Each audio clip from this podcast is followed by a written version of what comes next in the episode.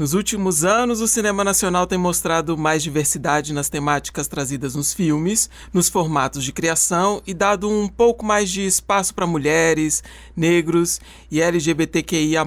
Se antes era praticamente impossível ver esses segmentos da população no audiovisual, agora podemos presenciar um movimento de mais inclusão e pluralidade, tanto na frente como por trás das câmeras. Mas ainda estamos longe de um cenário ideal. Só 1% dos diretores são homens pretos. E depois de 34 anos, uma mulher negra dirigiu um longa-metragem no Brasil. E o filme é o Café com Canela, lançado em 2017. E se formos falar de roteiristas, não muda muita coisa não. Mulheres negras assinam 1% dos roteiros mais vistos no cinema nacional e homens negros 3%. Esses dados são de um levantamento do GEMA, Grupo de Estudos Multidisciplinar da Ação Afirmativa, da Universidade do Estado do Rio de Janeiro. Dados que a gente discute no primeiro episódio do Geração 4P, em que a gente bateu um papo sobre a representação dos negros no audiovisual. Se você ainda não ouviu, já coloca aí na sua lista que vale super a pena. E a gente trouxe hoje para conversar aqui dois expoentes, prata da casa, cristalzinhos do nosso audiovisual do Cerrado, porque porque se você pensou que Brasília não tinha gente boa no cinema, pensou errado. Vai começar. Segue o Geração 4P aí no seu agregador de podcast preferido para não perder mais nenhum episódio. Ajusta o volume do som e vem com a gente que o papo vai ser bom. Geração 4P. Vozes de Brasília. Vozes de Brasília.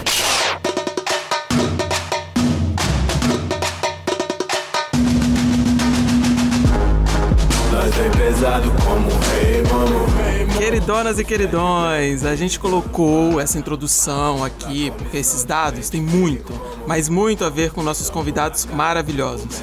A primeira é cria de Brasília, ela é atriz, roteirista, fez parte da sala fixa do Porta dos Fundos, escreveu e protagonizou um dos vídeos mais vistos do canal em 2020, tem um canal próprio de humor no YouTube e já fez parte do time Geração 4P, apresentando este podcast com a gente. Natália Cruz, seja muito, muito bem-vinda. Uhul!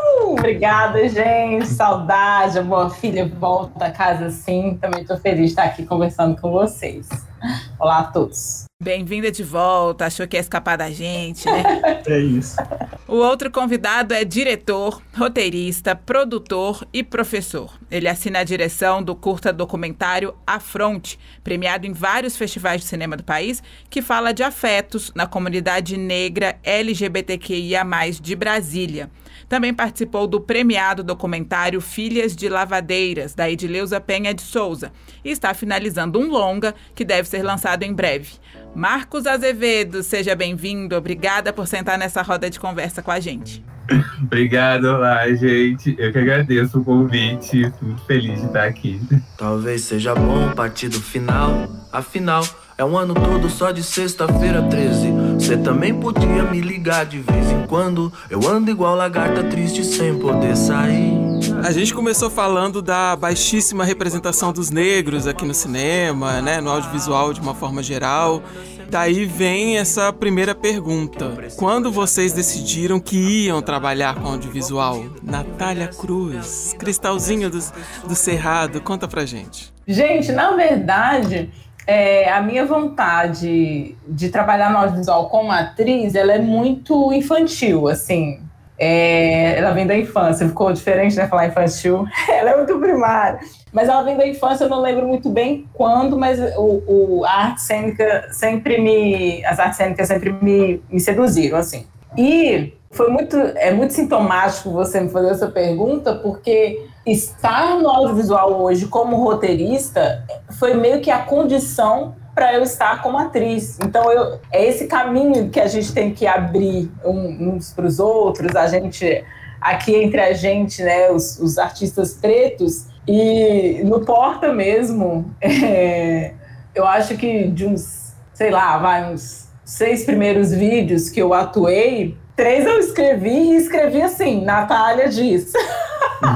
Natália Cruz é o nome dessa personagem, gente. E ela tem que ser negra e ela tem que ser de Brasil. E é, é engraçado, mas é, é, meio que esse jeito, assim. É, foi bom ter esse espaço para fazer isso, então, de maneira alguma, me levanto aqui contra o Porto dos Fundos, porque o movimento é justamente valeu agradecer esse espaço, porque eu não, né, não é em todo lugar que eu conseguiria me, me escalar assim, mas é sintomático ver que quanto mais eu aprendesse a escrever, e, escrever, primeiro eu escrevi só para mim, né, em Brasília eu cheguei a roteirizar uma peça de teatro que eu também participei, né, esse sujeito sapateia da Samantha Lemos. E aí, é, no Porta, foi quando eu falei assim: ah, eu acho que eu, eu, eu já estava conversando com eles há algum tempo, tinha feito uma participação num vídeo deles, e depois eu comecei a mandar meus textos. E eles foram bem-vindos, e eu falei: ah, beleza, então eu vou começar aqui a trabalhar é, a meu favor e a favor de, desse preto também na frente da câmera. Então, eu, o, me ver como roteirista no audiovisual foi para que eu estivesse também como atriz. Hoje não, hoje é uma paixão que ela vive independente também. Me descobri, me vejo escrevendo, quero escrever sobre muitas coisas. É, foi isso, foi para abrir caminhos para a Natália, atriz, que já era uma coisa mais especializada na minha cabeça. E você, Marcos, como que o cinema entrou na sua vida e como que foi esse processo de você entender que além de espectador você precisava produzir, você precisava fazer cinema? Então, eu tenho uma história muito parecida com a Natália, que também foi uma coisa que eu sempre quis fazer, eu sempre tive muita paixão por cinema, mas assim, eu lembro de ouvir quando você tá ainda bem jovem, essa coisa de que você vai fazer da vida, que eu falava que queria fazer cinema, eu lembro de ouvir é, minhas tias e tal, minha família falando que isso era coisa de gente rica, isso não era para mim. Então, eu acho que até foi esse um dos motivos de eu ter ido, ter me feito virar professor primeiro. Uma, sabe, aquela coisa de a garantia de eu tenho uma renda, sabe? E, mas o, o meu desejo por cinema nunca, nunca parou. Então, eu resolvi tentar me fixar no cinema, conseguir trabalhar com cinema. Assim, uma... Eu nunca tive vontade de ser ator, eu tenho, assim, desespero de ficar na frente da, da câmera.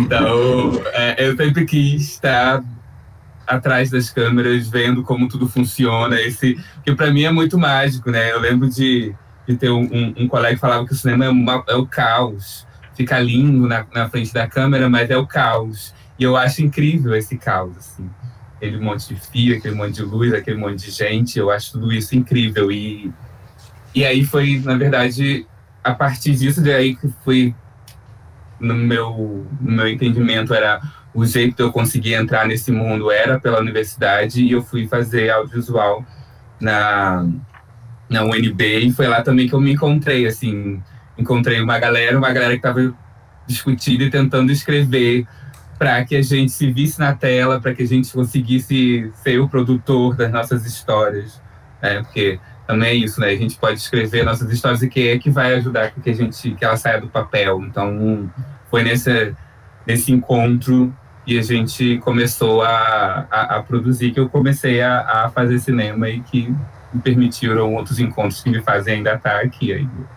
Gente, vocês não estão vendo, mas o Marcos imprime super bem na tela. Não, e eu fiquei pensando, é professor, tá ali na frente de um monte de gente também. Agora dando aula pro computador, você já tá super acostumado. Isso que eu ia falar agora, que todo mundo virou alguma coisa assim na frente das câmeras. Né? Sim. É.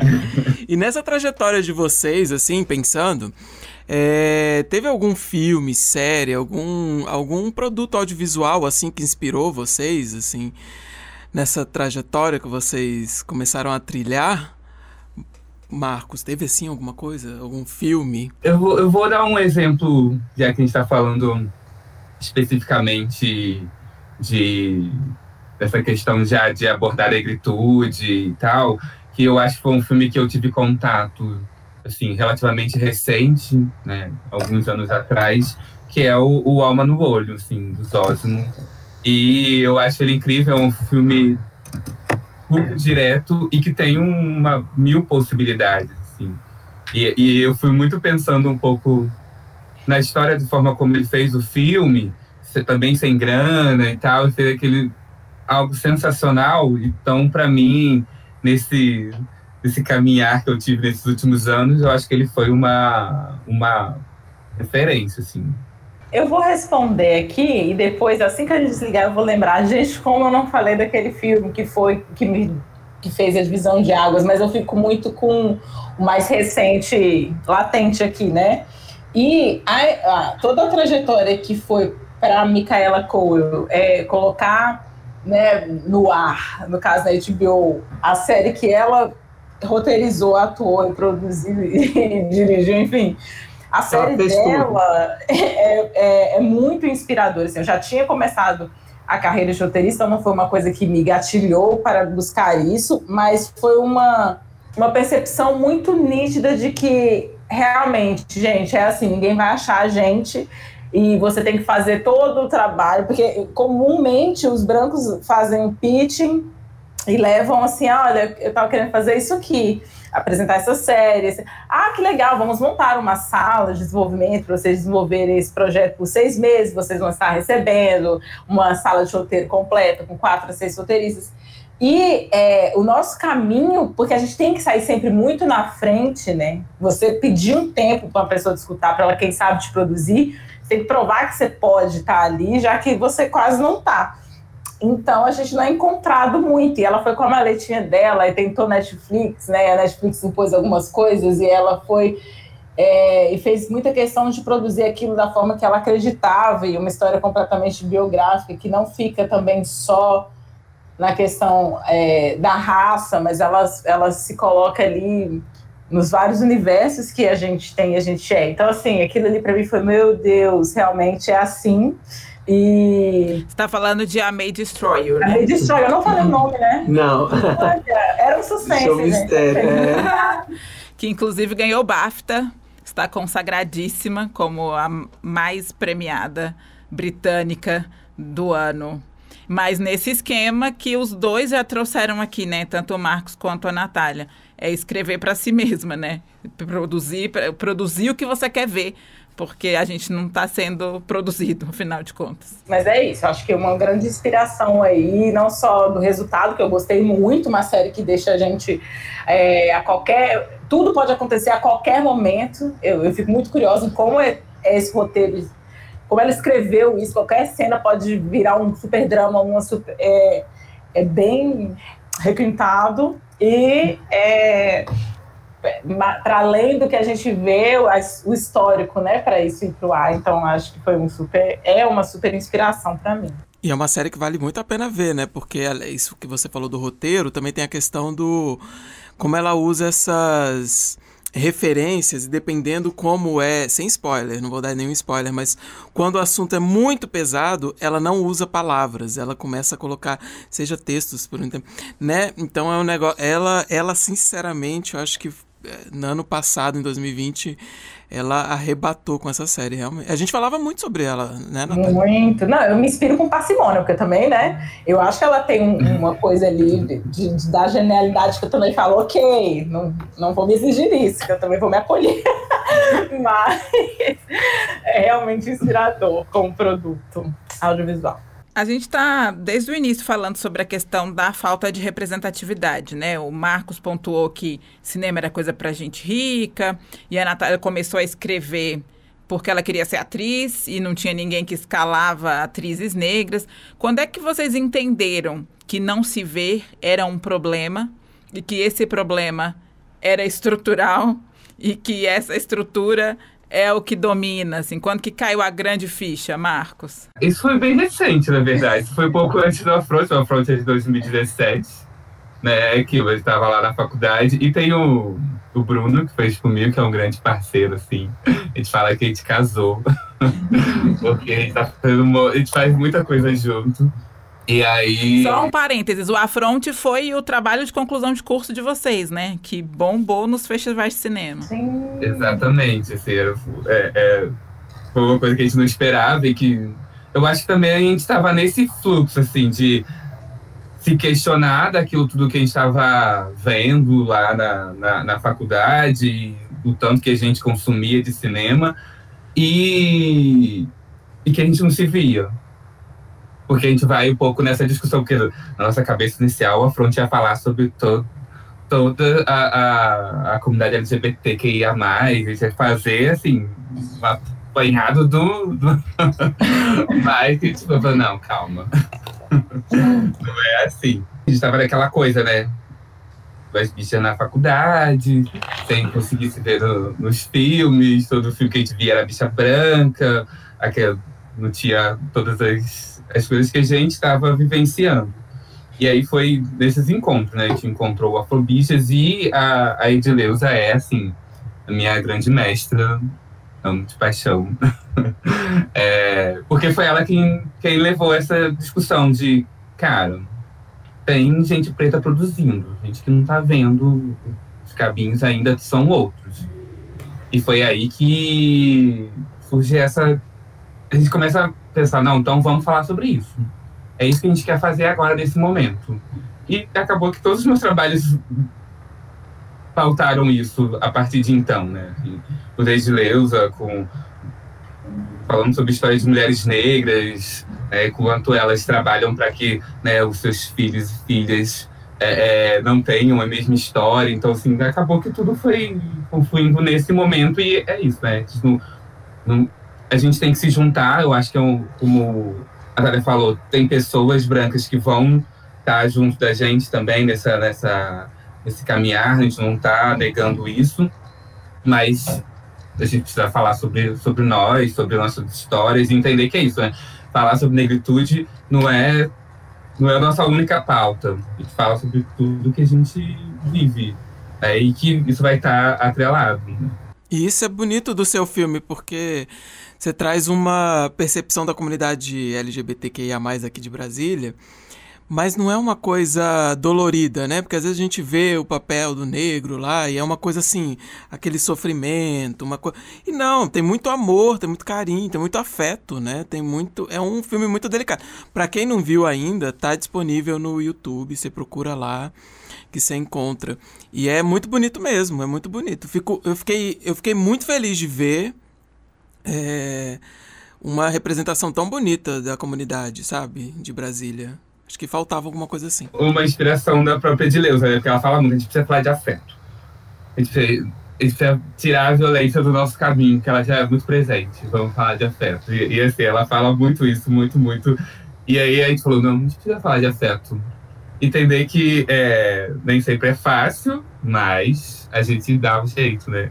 Mas é muito bom escutar o Marcos, escutar vocês, porque a gente percebe que as nossas histórias são muito mais parecidas do que.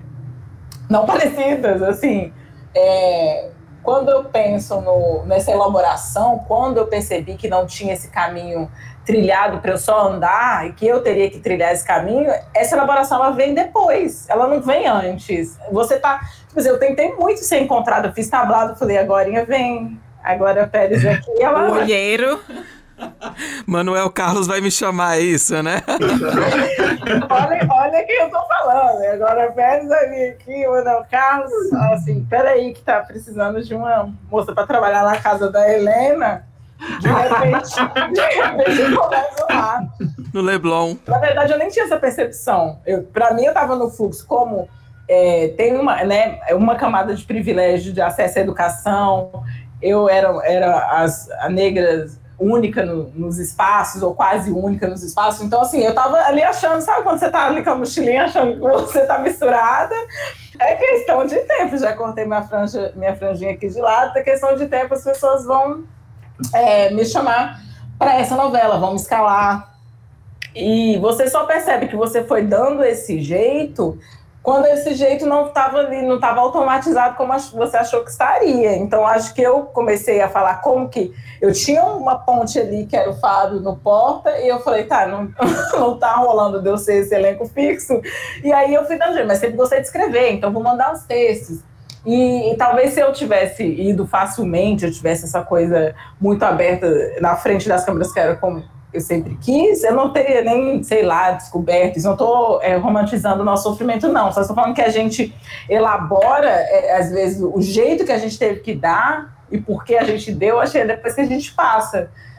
A gente está tão acostumado a ter que fazer as coisas três vezes, mostrar muito que a gente fez, se justificar, se comprovar o tempo inteiro.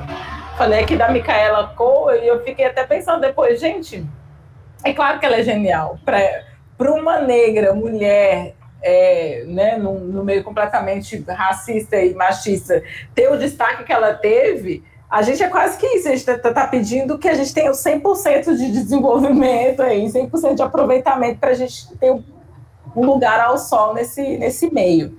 Imagina quem veio antes da gente, né? É, mas é isso, essa elaboração ela veio bem recente também. Ele conseguiu datar 2017, eu vou colocar por aí, tipo 2019, 2020. Depois que você percebe, você está lá dentro, você viu como é que foi, aí você vê as pessoas entrando com uma porta completamente aberta, ganhando muito mais que você, e você fala: olha, então realmente é, você falou de quem abriu portas antes, o, o Marco citou o Zózimo, né? Que uhum. naquela época era tipo arregaçar a, a porta, né? Porque não tinha como. Não tinha nem como. Não, tive... a gente teve uma experiência no que acabou que a gente ainda conseguia ir a alguns festivais e tal. De ter festival que eu e o Bruno nós éramos os únicos pretos ali. E as pessoas falavam, ai, a gente tá querendo saber como fazer para que tenha mais cineastas pretos aqui participando e tal, sabe? E isso foi Mas desculpa, eu tô rindo de nervoso, eu acho, não sei o que. Eu falo, eu falo assim, gente, assim. e, e, é muito legal você citar o Gema no início, porque o Gema depois também fez um outro estudo sobre curadoria e tal, como também a gente participa muito pouco de todas essas camadas, né? De todas Exato. essas áreas. É isso.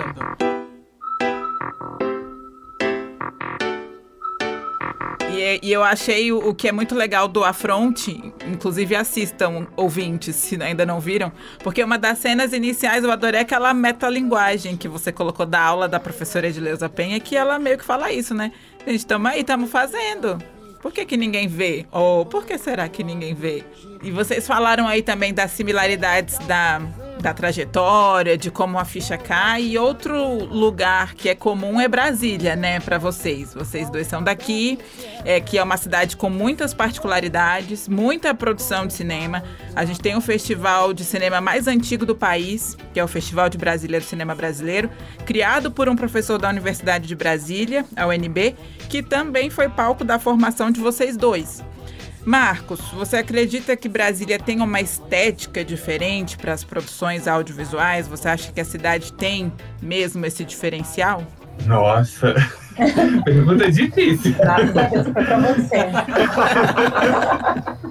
então, é, é, é, na verdade, acaba que a gente está querendo ver outro DF, assim, porque tudo a gente já normalmente, e como a gente estava no movimento da fronte ali na UNB querendo falar sobre também esse processo, é, aparece o UNB, é, os afrobistas se reuniam na época no, no, teatro do lado do Museu Nacional, então, porque lá da rodoviária, todo mundo vinha de diferentes lugares e tal. Mas é isso, né? História de bicha preta, vamos embora para a periferia e vamos mostrar outro, outro, outros cantinhos do DF, assim. E tudo foi mostrando um pouco esse caminho, esse caminho foi um pouco disso, assim. Porque agora no, no Rumo a gente também foi para outro canto, assim. Não dava para falar sobre cotas raciais e uma família preta tentando tentando entrar na UNB, pensar numa família do plano. Assim. Quando piloto, assim, não, ele tem que. Ele vai aparecer, né? Porque é um pouco disso, né? Tudo acaba passando por aqui. Mas a gente foi lá para o pôr do sol, para uma outra imagem, outra, outra, outra luz, outra, outra locação. Eu não sei, eu acho que talvez seja talvez... inexplorado também, né? Eu acho que é isso, tem muita coisa para explorar, por isso que ferve de, de produção, assim. É, exato, assim, eu acho que a gente tem que começar a olhar para esses campos. Uhum. Teve um, eu participei de um laboratório agora e o, o, o Jefferson de falou isso, assim é um, uma Brasília próxima, uma Brasília distante, né? Assim, são lugares que a gente não reconhece e outros que a gente reconhece porque está no cartão postal, né? Então, assim, como, como juntar essas coisas sem fazer com que nossa única imagem seja as paradas dos ministérios, seja, seja isso, o concreto tradicional. A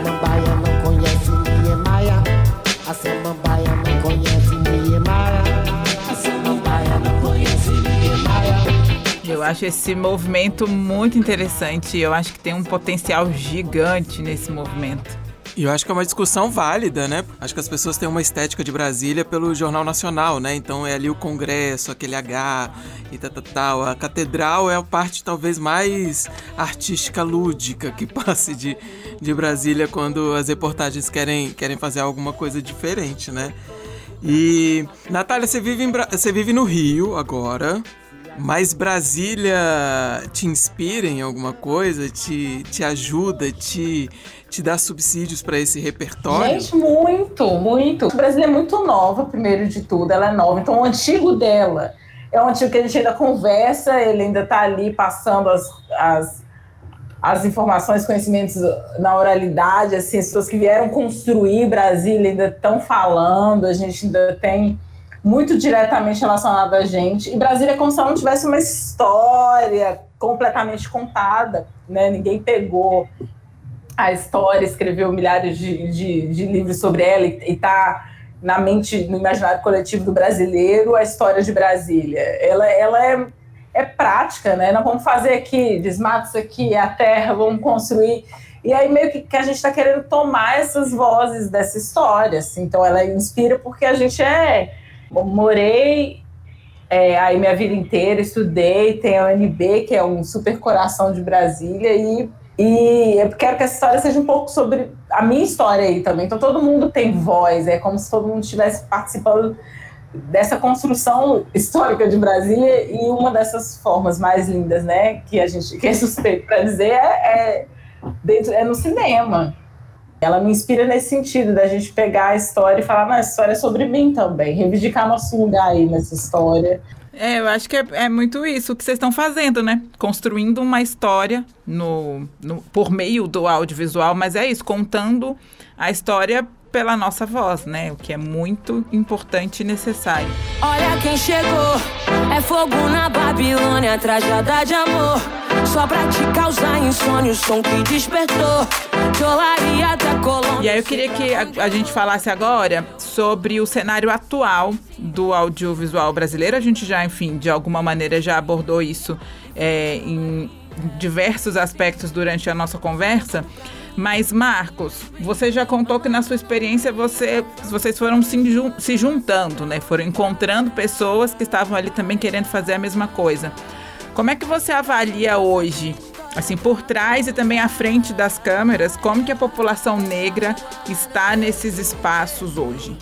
Cara, eu só visualizo a gente nesses espaços quando, novamente quando a gente se junta, né? Assim, hoje cedo eu estava na reunião da PAN Centro-Oeste, que é a Associação de Profissionais do Audiovisual Negro, e está justamente nessa coisa, qual, o que, que a gente vai fazer? Porque né, tá todo mundo meio parado nessa coisa toda da pandemia, é, é, não tem tido tanto, tanto trabalho, e a gente está começando a pensar em, em, em saídas para que a gente possibilite que, a gente permaneça produzindo. Então, eu não sei, eu não, eu não quero, assim, pensar no como se tudo tivesse lindo, maravilhoso e a gente, pelo simples fato da gente se juntar, que a coisa tá, tá fluindo. Não, há, há muito processo, muita dificuldade, a gente tem que escrever muito. Ainda tá um momento de tenho muitas ideias, vamos fazer, vamos fazer, vamos fazer, e a gente quer concretizar. E eu acho que a, a, essa ponte para concretizar é que está sendo o gargalo ainda nesse, nesse, nesse instante, assim. Que afinal de contas, quem financia, né? Aí a gente tem que se juntar é... de novo, né? E que essa estrutura é completamente feita para o branco, né? É, parece até contrário, assim. Do, o Marcos estava falando que é muita, muita ideia, muita ideia, muita ideia, e a gente fica tendo que peneirar, escolher essa daqui cabe aonde, isso aqui vai ser, eu vou vender essa, porque essa aqui vai, eu quero que seja minha, então eu vou fazer no momento que eu, que eu puder comandar todo o processo dela.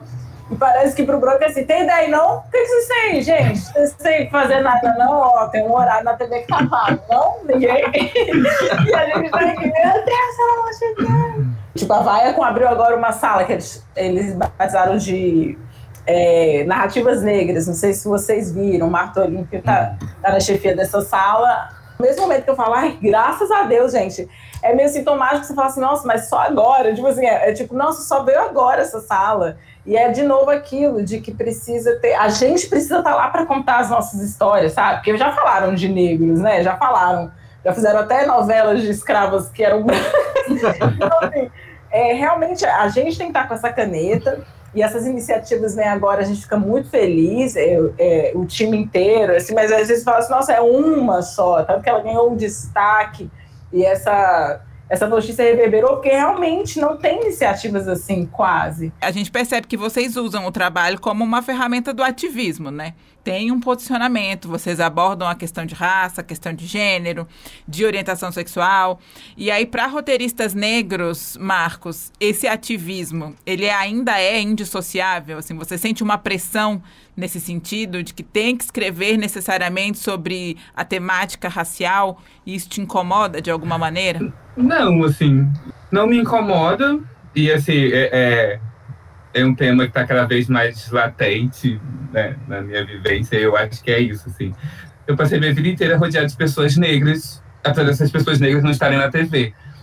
Mas, sei lá, eu falo assim, meu afilhado de 10 anos é um menino negro. Então, assim, falar sobre uma história infantil que tenha ali, seja muito a ver com, tenha muito a ver com ele, é uma militância, porque talvez a gente não tenha tantas histórias de crianças negras lá, no cinema, mas pode ser um meio de eu conseguir criar uma história super lindinha, super fofinha. Né? Eu, acho que, eu acho que a gente tem que conseguir juntar isso, assim eu tô ficando velho, eu acho que eu vou ficar um militante chato. e você é aquele tipo, caraca, não tem uma pessoa pra ver esse filme, pelo eu já sou essa pessoa. É, tá que printa a tela, né? Já sou essa pessoa. Como, não tem como mais a gente não fazer esse, esse, essa contagem, né? Tipo assim, que, que filme é esse, gente? Que... É, eu participei de um evento numa vez com uma atriz, eu esqueci o nome dela agora, gente. Ela tem uma fala incrível e ela começou a falar assim que ela quando o, o casting não já descrevia a personagem como uma mulher negra, ela ficava pensando duas vezes se ela ia participar do, uhum. do teste. Porque as pessoas não imaginavam essa mulher sendo negra se não está escrito ali. Uhum. Cara, eu nunca tinha pensado é, nesse, louco, lado. O que eu tenho pensado muito é que eu acho que esse lugar que o Marcos está é o saudável, eu quero caminhar para esse. Porque eu acho que realmente a gente não. A gente não tem que ser fardo, eu não acho nem que é fardo, mas é, as pessoas estarem esperando, tipo assim, eu tenho sido sondada, muito sondada para salas, estão atrás de uma roteirista negra. É exatamente isso. Estão é, atrás de uma roteirista negra. Aí você chega. Por isso que eu tento, eu tô, tô fazendo igual essa atriz que você falou aí, eu tô tentando evitar ao máximo, porque pelo menos se tiver dois, gente vai cancelado os dois pretos juntos, fica só média cancelada e ele média cancelado. Porque se for tudo, você não consegue comprar todas as brigas, você tá ali. Às vezes você tem muito que aprender também, sabe? Eu tô no começo da minha carreira, às vezes eu não sei se é a hora de baixar a cabeça, porque ela tá falando uma coisa sobre estrutura de roteiro, ou se é a pessoa branca que tá falando comigo, eu tenho que acatar, porque é o chefe da sala. Então, assim, é, é muito difícil quando somos únicos. Acho que isso resolveria se a gente tivesse diversidade dos pretos dentro desse espaço, né? Já que a gente é a maioria dessa população mesmo, a gente faz tudo aqui nesse país desde o dia que a gente chegou aqui, então é, que fomos arrastados para cá, né? É, contra gosto e enfim, eu, eu acho que o que a gente precisa de quantidade, muitos de nós, em todos esses lugares, curadoria também desses festivais, precisa de mais de um, porque ficou lindo representar na foto, né? Tipo, não, agora não pode ter uma campanha do governo, de, de prefeitura que não tem um jovem negro, uma criança da vacinação, tem que ter a menina pretinha recebendo. Então as pessoas amaram isso. Ah, é bom que dá até um, um colorido aqui, ó. Mas a gente precisa de muitas, muitos, somos muitos. Imagina se for pro jovem, né, numa sala de roteiro, eu sempre fico pensando nisso, né? Tipo, pô, tem toda uma estrutura, aquela galera lá, e o povo falando do marketing, do lançamento, dos milhões. Eu, se fosse eu, gente, eu, eu ia falar, gente, olha, Quero um dia falar dos milhões, gente. Quero. Quero. É. Gente, eu amo cinema, adoro Brasília, fico muito feliz em perceber que artistas aqui do Planalto Central estão ocupando, estão ocupando muito bem esses espaços na produção audiovisual brasileira. Eu adorei o papo, agradeço demais a disponibilidade de vocês.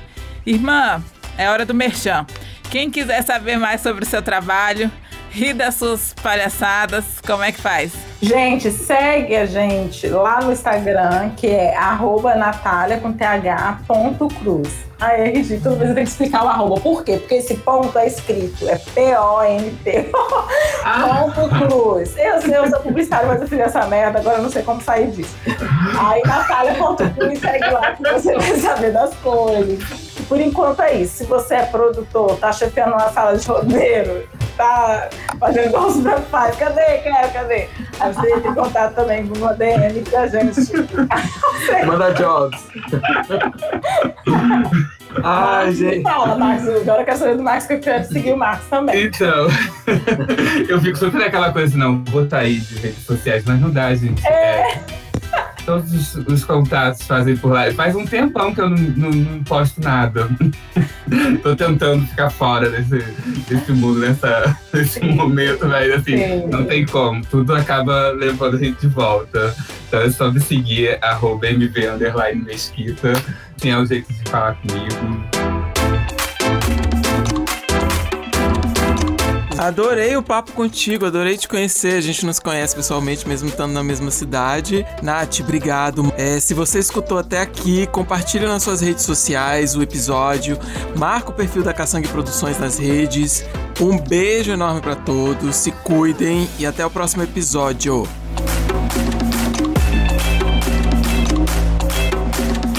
Natália Cruz e Marcos Azevedo, guardem esse nome. E você que chegou até o final, obrigada demais pela companhia. Se você gostou, dá uma olhada aí nos outros episódios da nossa série especial Vozes de Brasília. Tem conteúdo de música, de afrofuturismo e o papo sempre rende. Um abraço e até a próxima.